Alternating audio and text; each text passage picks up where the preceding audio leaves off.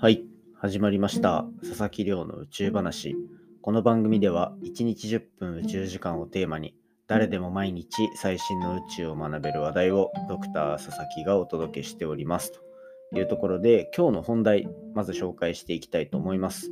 今日の本題は昨日の金星に引き続き太陽の太陽系の惑星のお話ですね。水星について今日はお話ししていきたいと思います。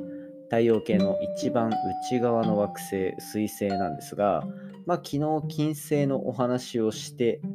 でいろいろまあ反応とか毎回いただけるんですけどリスナーの方に。でやっぱり惑星のお話になると結構リアクションが良かったりするんですね。で今までやっぱりそういう基礎的なお話ちょっと飛ばしていろいろやっていたので一旦ここら辺で基礎的なお話でなおかつ身近なより想像しやすい星っていうところをどんどんピックアップしてお話できるのも面白いかなと思って今日は昨日に引き続き太陽系の惑星というところでテーマ絞ってやっていきたいと思っておりますのでぜひ最後までお付き合いいただけたら嬉しいです。よろしくお願いいたします。はい。そんな感じで毎日恒例の近況報告を本題に入る前に挟ませていただくと、えー今日からですね、今日からというか、今日からというか、このエピソードから朝の配信に変更しようと思っております。で、まあこれ更新の通知とか来た方は、あれ朝になってるって思った方いるかと思うんですけど、これですね、えっ、と、まあ単純に僕が最近収録するタイミングが結構遅くなるっていうこともあるのと、あとやっぱり夜中に通知が行くよりは、朝起きたタイミングとかいつも聞こうと思ってるタイミングで通知が来てる方がこう皆さん毎日思い出していただけるんじゃないかなというところで、えっと、一旦配信のタイミングっていうのを朝にしようかなと思っているところでございます。なので、えっと、これまで聞いてくださった方は若干更新のタイミングがずれるっていうところだけ、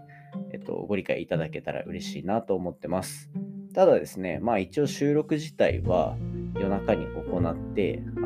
投稿予約みたいな形で夜になるので、基本的にはまああまり状況としては変わらないと。で、プラスで、まあ夜中、あの12時を回る前とかであれば、あの僕、 Voicy のパーソナリティもやっているので、その Voicy の生配信機能を使って、そこで生放送しながらあの収録をするみたいな形とって、ちょっと早めに聞ける場っていうのも作っていこうかなと思っております。ちなみに今は夜中の2時とかになってるので、まあちょっと生配信はできてないですけど、たまにそういった配信があると思っていただければ。で、そこら辺の告知は Twitter とかでかけてるので、興味がある方は覗いてみてください。まあ、そんな感じで今日はちょっと配信のタイミングがずれますというお話を先に共有させていただきました。またなんか、あの、やっぱり夜がいいとかあればぜひコメントいただけたら嬉しいです。皆さんであの番組作っていってるものだと思ってるので、あのリスナーの方の意見は真摯に受け止めていこうと思っております。そんな感じで今日の本題入っていきたいと思います。今日の本題は昨日に引き続き太陽系の惑星のお話ですね。で、そんな中でも今日は水星についてお話ししていきたいと思います。実は水星については、このポッドキャストでも今までに何回か取り上げてたと思うんですね。なので、こう、前にも話してるよって思う方いるかもしれないんですけど、水星自体に、こう、基礎的なお話に着目した話は多分なかったと思うんですよ。例えば、ポッドキャストで水星紹介したのは、ちょっと前に、あの水星 NASA の水星探査機、メッセンジャーっていうやつが、あの実際に水星のコアについて調べたお話をあのしたと思うんですね。コアって何かっていうと、まあ、この後ちょっとお話ししますが、まず水星っていうのは実は真ん中のもう本当に表面に対して7、8割ぐらいが鉄みたいな金属でできてるコアと呼ばれるものすごくなんかギチギチに詰まったあの領域があるんですね。で水星っていうのはそういうのがあるので結構こう密度の高い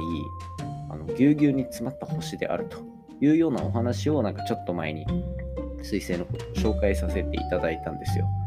ただやっぱあのさっき言ったみたいに今まで基礎的なお話ししてなかったので今日はそこら辺についてお話ししていきたいと思ってます。で、水星は、まあ皆さんご存知の通り、太陽系の中で一番内側、つまり太陽に一番近い星なわけですね。水金地下木土天海というようなあの水星の水ですね。で、なので、やっぱ太陽に一番近いっていうぐらいですから、太陽太陽の光を受けてる面っていうのはものすごく熱くなってるんですよ。温度が高くなっているんですね。で、これどれぐらい高くなってるかというと、まあ、表面の温度でいうと、昼、昼つまりその太陽の光が当たってる面は最高で、なんと表面の温度500度ぐらいまで上がると。いや、500度ってもう本当に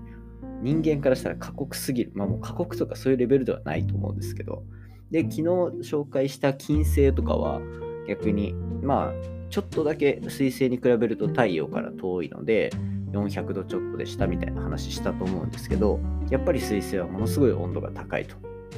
で一方で太陽の光が全く当たらないその太陽の、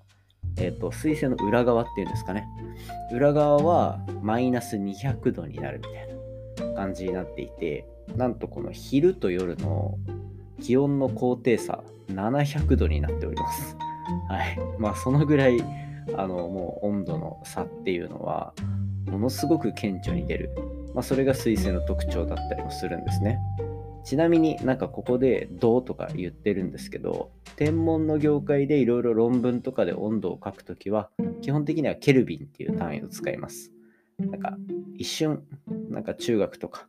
で中学校とかで触れたことある方もいるかなと思いますがまあ、えっと、そんな単位の違いがあったりします。間違っても、あの、アメリカ人が使うファーレンハイトでしたっけ？あんな F みたいなものは使いません。はい。まあ、そんな感じなんですね、水星っていうのは。で、えっ、ー、と、昨日、金星のお話、昨日の金星の話とちょっと対比させると、いつも聞いてくださってる方面白いかなと思うんですけど、金星はあのものすごく大気があるっていうお話したじゃないですか。昨日の話で金星の大気圧っ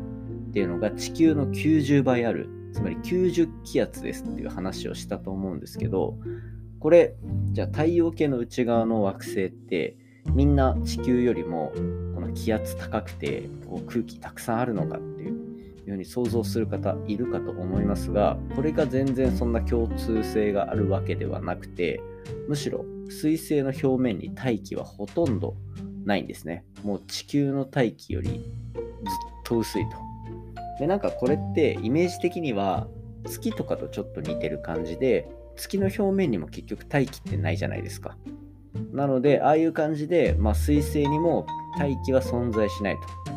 だこれは別に惑星だから大気があるとかいう話ではなくて、ほとんど水星の表面にはないと。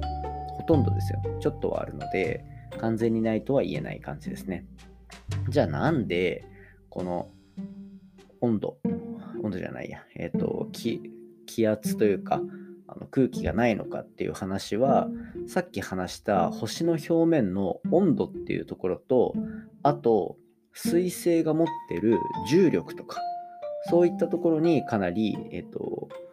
依存してくるお話になってきます。で、水星っていうのは、まあ、太陽に比べ、あの地球に比べて、まず全然軽いんですね。重さ的に非常に軽いので、軽い。プラスして、えっと、大きさも小さい。火星とかも地球より全然小さいんですけど、大きさで言うと、火星と月の間ぐらいの大きさ。地球の大きさに比べると、えー、と0.4倍ぐらい。なので半分以下なんですよね。そんな感じの特徴を持ってるのが水星で、で、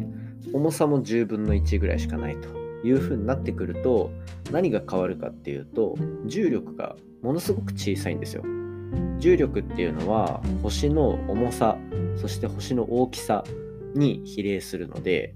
あの質量が軽くなってるっていうところが、まあ、その星の重力が小さくなってるっていうイメージを、まあ、僕たちに与えてくれるんですけど重力が小さいってことは例えば星の表面に何か空気みたいなガスとかがあったとしてもその重力に縛られる力が弱いので結構外に宇宙空間に飛んでいってしまうあの可能性が高いと。でプラスしてあのさっき言ったみたいに水星はものすごく温度が高くなる太陽に近いので表面が、まあ、昼間だったら500度まで上がったりするっていう状況なのであの水とかもものすごく温めるとどんどん量減っていくじゃないですか蒸発していろんなところに飛んでいってしまうと。まあそんな感じで水星の表面にいざじゃあこう空気が少しあるみたいな。なんか分子とかがいろいろあるっていう風になっても太陽の太陽によって熱せられることでそれらもどんどんガスとしてあの水星の外に飛び出ていってしまう。というところで結局水星の表面にはなかなかその空気って呼ばれるもの大気っていうのがなかなか作られづらい環境になってしまってるっていうところがあったりします。まあ、そんな感じで結構昨日話した金星と水星これ比べていろいろ聞いてみると全く逆の